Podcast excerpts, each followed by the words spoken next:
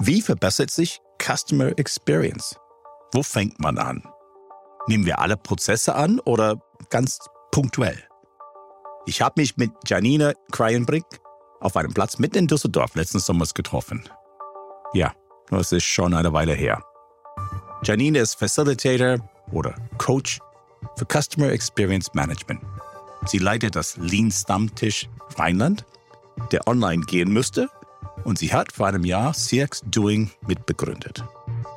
Dieses CX Doing bietet einen Online-Workshop CX Practitioners, wo über sechs Monate Leute aus den CX-Bereichen einmal im Monat treffen, um zu lernen und auszutauschen, das, was sie erleben, welche Herausforderungen sie haben und CX-Methoden. Der nächste Track beginnt am 18. März und der Link ist natürlich unten in den Notes hier zu finden. Customer Experience. Naja, alle, die mich kennen, wissen, was ich hier zu sagen habe. Meine Intention mit diesem Podcast ist, vom anderen zu lernen und wie die an diese wichtigen Themen arbeiten. Customer Experience heute ist mehr und mehr online erlebt und nicht oft Gutes.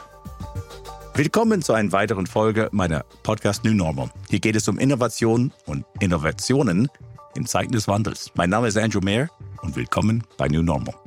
Wenn du noch nicht New Normal abonniert hast, drück mal die Pause-Taste. Ja, ich kann warten. Danke. Dieses Interview wurde im Sommer 2021 aufgenommen. Janine Kreienbrink, Co-Founder CX Doing. Kannst du dich als ein Persona vorstellen? Ja, äh, also wenn ich mich als Persona vorstellen würde, würde ich sagen, ähm, ich wohne in Düsseldorf, habe eine 13-jährige Tochter, bin 47 Jahre alt. Ich bin im Bereich Customer Experience Management unterwegs und versuche das Thema Lean Management bzw. diese Haltung damit reinzubringen, das zusammenzubringen. Ich bin Facilitator, ich sage gar nicht mehr so gerne Coach, weil hm. Facilitator, Coach ist immer so, gibt überall Coaches und keiner weiß mehr, was das eigentlich ist. Hm. Deswegen sage ich mittlerweile gerne Facilitator, also etwas ermöglich, ermöglichen. Ich mag diesen englischen Begriff gerne. Ich helfe Unternehmen, ihre Mitarbeiter und Prozesse am Kunden auszurichten. So der eine Hauptsatz. Dann, ähm, genau, man sagt ja dann immer viel über die Hobbys. Also ich ähm, lese sehr gerne. Mittlerweile gucke ich auch sehr viel Netflix, muss ich zugeben. Ja. Das äh, finde ich gerade nicht so schön, aber tue ich. Der Algorithmus ist schuld. Ja, ich bin früher sehr gerne gereist, beruflich viel. Und das mache ich natürlich momentan wenig, aber das habe ich früher sehr gerne gemacht. Dann so, jetzt kommt ja der Charakter vom, von der Persona. Ich kann gut charmant penetrant sein, also ich bin, kann sehr hartnäckig sein, aber versuche dabei eben das charmant zu machen. Das macht mich, glaube ich, teilweise aus. Ich bin manchmal sehr ungeduldig, dann aber wiederum auch sehr entspannt und ruhig. Das ist, kann ich manchmal nicht so ganz einschätzen, woran es dann gerade liegt. Und ich, ähm, ich bringe gerne Menschen zusammen. Also ich mache gerne gute Be Begegnungen möglich. So, jetzt habe ich Hobbys, Umfeld, genau. Demografie vielleicht noch ein bisschen mehr. Ähm, was muss ich denn noch dazu sagen? Genau, wohne in der, in der Wohnung in Düsseldorf.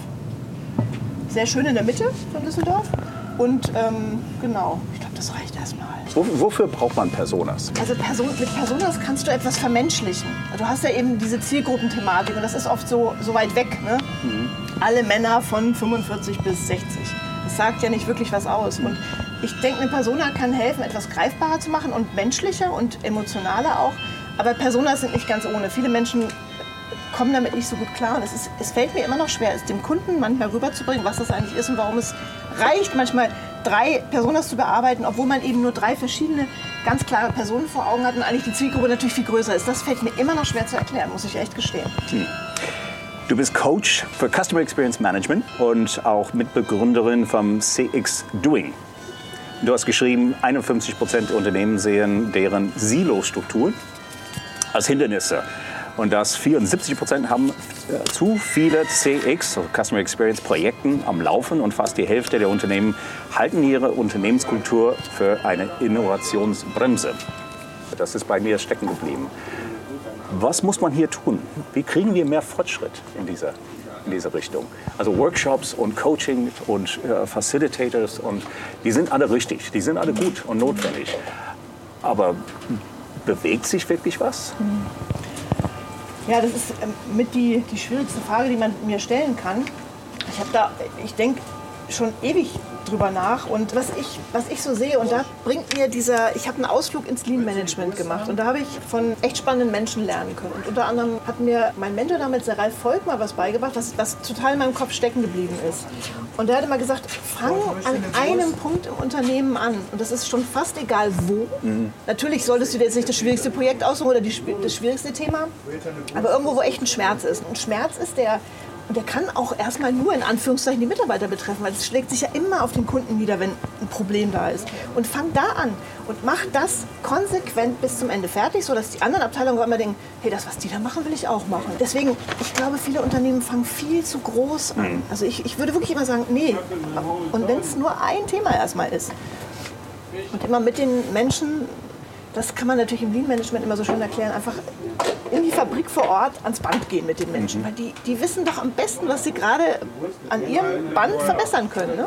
Und das versuche ich jetzt so ein bisschen in dieses Customer Experience Management mit reinzubringen. Weil da habe ich so viel gelernt. Und ich mag zum Beispiel auch diese äh, Marie Furukawa Kaspari, die ähm, das japanische, diese, diese Haltung von Toyota auch wirklich ohne Übersetzungsfehler nach Deutschland oder generell ähm, auch in die USA gerne bringt. Und die hat viele deutsche Bücher geschrieben und da ist in, in diesem Bereich ist halt sehr viel verloren gegangen. Und deswegen, ich, ich hole da viel aus dem Lean-Management tatsächlich raus, weil mir gefällt dieses, dieses Haltungsthema, dieses eigentlich ist es ja Kaizen, ne? dieses etwas zum Guten verändern. Das finde ich unheimlich schön. Mhm. Und, und dann machen die Mitarbeiter auch mit, wenn sie merken, es bringt ihnen was und, und sie werden gehört. Das, ich finde, das fehlt ganz häufig. Wir sind alle Kunden selber. Ja? Ob, ob man ein, ein Auto kaufen will oder, oder ein, ein, ein Bluse oder ein Schuh oder sonst was. Äh, ich hatte am Wochenende eine, eine Autopanne und ich musste mein Auto, äh, der, der Pannendienst anrufen am Wochenende. Und äh, ich habe, glaube ich, zehnmal versucht und ich habe ja eine nette Ansage bekommen von dem Pannendienst, äh, eine automatische Ansage. Wir sind überlastet im Moment, bitte versuchen Sie später und aufgelegt. Also keine Warteschlange. Vielleicht war es nett gemeint, vielleicht wussten die selber, dass es eine Stunde Wartezeit äh, gibt. Und am Montag bin ich endlich durchgekommen und ich wusste, die Aufnahme, also die, der, der, der Call-Taker, äh, die Erstaufnahme hat, glaube ich, sieben Fragen gestellt. Das war mir schon klar wer, wo, was ist, was, der, da, da. Das hätte man alles automatisieren mhm. können. Mhm. Ein ganz simpler Prozess. Ja, ein ganz äh, wichtiger, also wenn es, wenn es ein schlimmes Unfall wäre, äh, dann muss man vielleicht Polizei oder Krankenwagen, ein anderes Prozess musste damit starten. Aber für den Standard, was meint war, ist, diese sieben Punkte hätte man irgendwie auf, auf den Internet, der hätte mich hinweisen können, geh auf die Webseite, füll den Formular aus und dann bla bla bla. Äh, nein, das haben die nicht. Und das ist eine führende Marke, also eine ganz große Marke hier in Deutschland. Und da war ich völlig überrascht bei dieser Marke, dass die, dass die sowas noch nicht verbessert hatte. Wo, wo, wo liegt das Problem? Das ist kein neues Prozess. Na, nein, ja? das, das Pannendienst für ein Auto. Nein, das, ja? das, ist ja das Verrückte. Ähm, jeder weiß auch, was, ist, was man besser machen könnte. Es wird nur oft dann irgendwie zu groß, zu viele Abteilungen hängen mit dran, zu viel Software. Also ich wette mit dir, der Callcenter-Mitarbeiter wüsste ganz genau, was man verbessern könnte. Vielleicht nicht unbedingt technisch, aber er hätte bestimmt Ideen. Ne? Und ich bringe da mal gerne das Beispiel von der Telekom, die jeder kennt und wo wahrscheinlich auch schon fast jeder schon mal angerufen hat. Und die haben was Spannendes eingeführt vor, ich weiß nicht vor, vor wie vielen Jahren. Ne? Aber auf einmal, wenn man, vorher, wenn man angerufen hat, hing man auch ewig in der Warteschleife und man war einfach von vornherein schon sauer. So, und dann fing es an mit, dem, äh, mit der automatischen Ansage, also ganz viel automatisiert und dann aber die Information, wir rufen dich in zwei Stunden zurück. Mehr willst du doch gar nicht. Mhm. Und ich war, ich dachte, wow, was ist da passiert? Und die haben auch zurückgerufen. Ne? Das ist auch automatisiert. Dann wirst du nochmal in die, in die, in die Callcenter-Schleife genau. eingemacht. Was klappt. Also das heißt, dieser, das, was man immer sagt, man muss unbedingt den persönlichen Kontakt haben, stimmt meiner Meinung nach auch gar nicht. Manche Sachen kann man wunderbar automatisieren, wenn man dann irgendwann mal die Möglichkeit hat, was vielleicht persönlich loszuwerden, wenn es sein muss. Aber wenn der Kunde, wenn die Erwartungen erfüllt werden, ist das genau wie du sagst. Die sieben Fragen hättest du vorher vielleicht schon anders, anderweitig stellen können. Und warum es nicht funktioniert, ist, ich glaube, es wird immer zu viel an neuen, also mal als Beispiel jetzt, neuer Software, zum Beispiel Callcenter-Software und so weiter eingeführt. Oder das sind ja verschiedene Software, mit denen man arbeitet. Und die werden oft an höherer Stelle ausgesucht. Und die, die sie benutzen müssen, werden zum Beispiel nicht gefragt. Es ist aber für unseren Beruf sehr gut. Wir haben noch viel zu tun. Ich glaube, wir werden lange nicht arbeitslos, ja. Der Lean Stammtisch mhm. hast du. Und seit Sommer letztes Jahr ist es online geworden. So wie viel anderes auch online. Was hast du gelernt darüber? Das Interessante war ja der Lean-Stammtisch Rheinland. Es gibt ja mehrere in Deutschland, das ist der eine. Und der ist eben der ist entstanden, weil ich eben genau das Persönliche wollte. Nichts geht über den persönlichen Austausch, das ist so der Slogan gewesen. Und deswegen, ich, hab, ich war erstmal ganz bockig. Ich habe gesagt, nö, ich mache den jetzt nicht digital. Ich war echt ein bisschen bockig, habe gesagt, nö, Corona mache ich nicht. Und dann, äh, der, der Stammtisch wäre im März gewesen, der ist ausgefallen. Und dann ich, wäre der nächste im Mai, ich mache den alle zwei Monate. Den habe ich ausfallen lassen und dann dachte ich, komm Janine, jetzt. Ich hatte nämlich dann auch weitergebildet und habe gemerkt, es ist echt eine Menge mehr möglich, als du glaubst. Es muss nicht alles analog sein und persönlich, sondern es geht auch digital ganz viel mit über Austausch. Und dann habe ich den ersten gemacht und der ist richtig gut gelaufen, fand ich. Ne? Ich behaupte dieses Mal. Sonst müsstest du die Teilnehmer fragen. Aber ich fand ihn richtig gut und ähm, habe gemerkt, da kommt trotzdem was rüber. Und wir können auch eine, so eine gewisse Stammtischatmosphäre kriegen wir auch hin. Wobei ich jetzt mehr auch mit Impulsen mache und Diskussionen.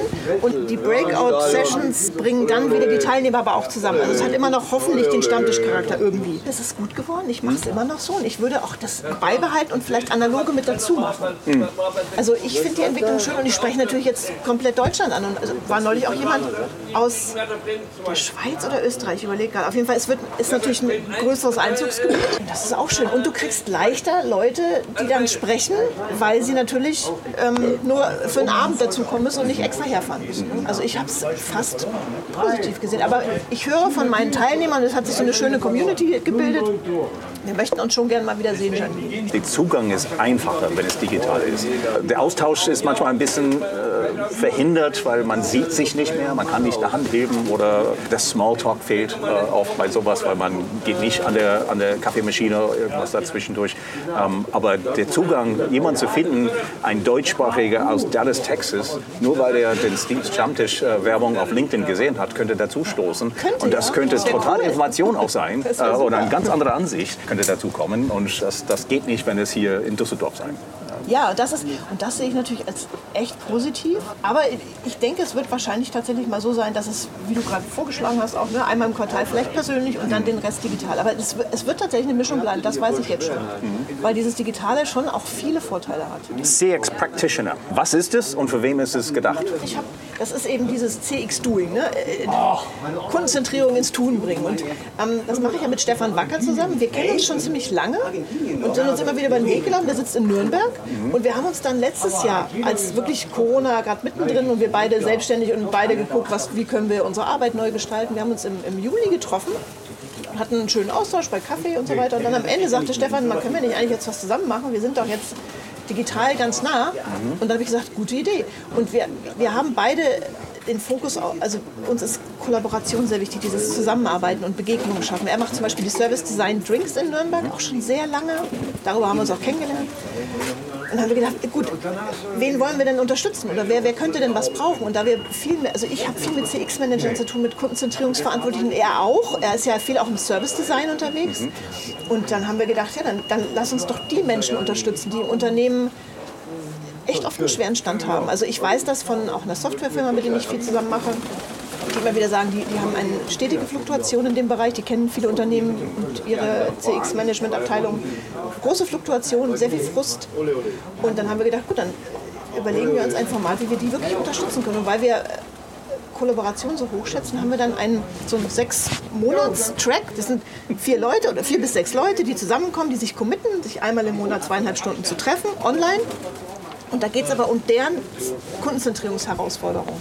Also das, was sie haben, also nichts Neues und wir, wir moderieren das, bringen Impulse rein und wir arbeiten zusammen, alle gemeinsam, an diesen CX-Schmerzen ne? und diesen Herausforderungen. Und ähm, das ist eben durch dieses kontinuierliche, charmant penetrant dranbleiben und eine, auch diesen Fixpunkt zu haben, einmal im Monat, hey, bin ich jetzt weitergekommen oder nicht und wo kann ich denn Hilfe holen, Verbündete finden. Und das hat unser Konzept, wir haben im Februar gestartet und im Juli ist der erste Track zu Ende gegangen. Gerade eben, genau. Genau, die machen auch weiter. Das hat uns natürlich sehr gefreut. Wir finden unser Konzept halt selber einfach, es bringt uns total viel Spaß. Hm. Und wir haben gemerkt, zum Glück bewährt es sich. Und jetzt ähm, starten wir im September mit drei Tracks, wenn alles gut läuft. Und ähm, das ist natürlich schön. Ne? Und ähm, wir haben halt ganz viele Einblicke dann auch in die Unternehmen, mit denen wir arbeiten. Und das ist einfach ein guter Austausch. Mhm. Und alle Informationen darüber wird in die äh, äh, Notes hier bei dem Podcast auch zu finden, die Links äh, für die ganze Information. Ich habe eine, äh, genau, das ist ein bisschen Werbung. Ist auch, ich habe deine Zeit hier genommen. Ich habe einen sehr schönen Kaffee bekommen äh, und ich bin erstmal wieder in Düsseldorf. Da bin ich nicht so oft, aber ich habe immer eine Frage, die ich alle meine Gäste stelle. Äh, was heißt für dich Innovation? Damit hast du, also ich, ich bin nicht, äh, für mich selber sehe ich eine Innovation nicht als mein, mein Tätigkeitsfeld. Ne? Da, da, bin ich auch, ich finde auch nicht, dass ich da eine Expertin bin. Und ich habe echt überlegt, Mensch, was sage ich denn jetzt Schlaues, wenn der Anton mich das fragt. Und ähm, es ist einfach, ich glaube, das ist ganz viel in Bewegung bleiben und ähm, gucken, was passiert und mit seinen äh, Mitarbeitern gemeinsam daran arbeiten, auch den Anschluss an die Kunden nicht zu verlieren. Und das macht wahrscheinlich Innovation möglich. Aber wie gesagt, ich bin da, ich bin keine Innovationsexpertin. Aber du bringst Innovationen für den Kunden im Thema Customer Experience Management. Für den ist es was Neues. Ja, ja okay, wenn du es so siehst. Du, du, ja. Man sagt, wir müssen jetzt ein paar Schritte zurücknehmen. Du, du, steckst in eine Krise, lieber Mitarbeiter, Kollege oder Teilnehmer so und so. Ähm, du hast diese Probleme jetzt auch geschildert jetzt hier und äh, du, du, hast mich gefragt, wie, wie, wie gehe ich jetzt ran? Und wahrscheinlich sagst du erstmal, lass uns erstmal ein paar Schritte zurück und mal ein paar große äh, Anblicke und dann bringst du diese Teilnehmern Innovationen jetzt.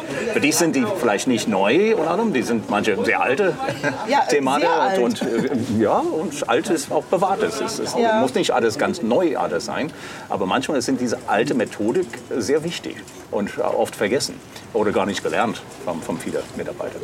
Ja, und da, da muss ich, ich, also ich komme immer interessanterweise immer wieder auf das ne, Kaizen oder Lean Management, diese mhm. Haltung zurück, weil mich, das hat mich wirklich geprägt. Und ähm, ich, ich finde es einfach toll, das ist ja, wenn man auf etwas stolz ist, auf ein Produkt, ein Service. Also man versucht ja als Unternehmen etwas zu schaffen, was der Kunde braucht ne, und mhm. es besser zu machen, sonst wird er dafür ja kein Geld geben. Und wenn man das wertschöpfend macht, ne, also wie man immer so schön sagt, dass der Kunde auch was davon hat, also das, wovon der Kunde nichts hat, so klein wie möglich zu halten, kann man doch gar nicht so viel verkehrt machen. Ne? Wenn, man, wenn es einem dann noch am Herzen liegt, dass man die Erwartungen der Kunden erfüllt. Und, und dann ist bestimmt auch Innovation möglich, weil alle, wenn sie auch auf das Produkt stolz sind, die Mitarbeiter, dann fluppt das. Also ich habe neulich mit einem Telekom-Mitarbeiter gesprochen der ähm, Festnetzanschlüsse verkauft, der ist, war auch in vielen anderen Unternehmen vorher, der war so motiviert, ähm, ist der zweitbeste Verkäufer und sagt, die haben jetzt so viele, also ich, ich mache jetzt hier keine Werbung für die Telekom, ich werde auch nicht von denen bezahlt, aber interessanterweise hat sich bei der Telekom für mich sehr viel verändert. Das sehe ich und dann spreche ich halt auch drüber. Und der hat eben gesagt, er findet, er arbeitet gerade gerne dafür, weil er merkt, da passiert was. Und dann verkauft er auch wie blöd, weil, weil er davon überzeugt ist, auf etwas stolz sein. Ne? auf was stolz sein. Das will ja. jeder Mitarbeiter.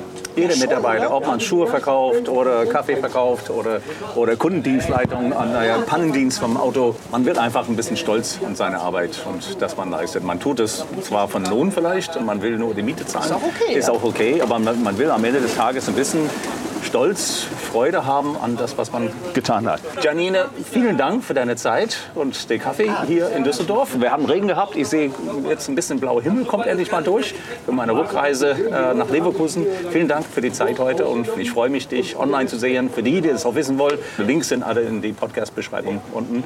Und ich freue mich das nächste Mal vielleicht mal einen Lean-Stammtisch Rheinland oh ja, in Persona mal äh, beizukommen. Da würde ich mich freuen. Zusammenzusetzen. Und ich, und ich bedanke mich, dass du mit dem Fahrrad hierher gefahren bist. Das ähm, weiß ich sehr zu schätzen. Das finde ich sehr schön. Und ja, dass ich was sagen durfte, freut mich. Schön, dass du da warst.